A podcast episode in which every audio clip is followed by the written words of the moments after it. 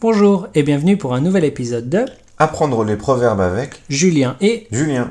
Alors Julien, quel est le proverbe d'aujourd'hui Aujourd'hui, nous allons parler du proverbe On ne fait pas d'omelette sans casser des œufs. Ah d'accord, et qu'est-ce que ça veut dire on ne fait pas d'omelette sans casser des œufs Alors, d'après le dictionnaire, on ne fait pas d'omelette sans casser des œufs, ça veut dire qu'on n'obtient rien sans un minimum d'effort, de sacrifice, de risque. Oula, c'est un peu compliqué comme définition. Oui, c'est vrai, pour faire simple, on ne fait pas d'omelette sans casser des œufs, ça veut dire qu'il faut faire des sacrifices pour réussir. Je vois, si on veut manger une omelette, il faut forcément casser les œufs, on peut pas les protéger. C'est exactement ça. Il faut accepter les risques, faire des efforts ou faire des sacrifices. Oui, comme par exemple l'autre jour quand tu as essayé de te mettre au régime.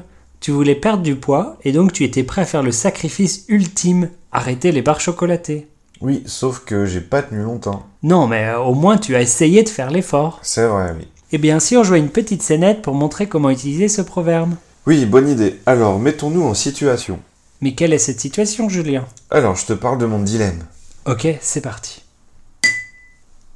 Salut Salut, alors, quoi de neuf Bah écoute, euh, j'ai un dilemme. Tiens donc, et quel est ce dilemme Tu connais ma passion pour la pétanque. Oui, bien sûr.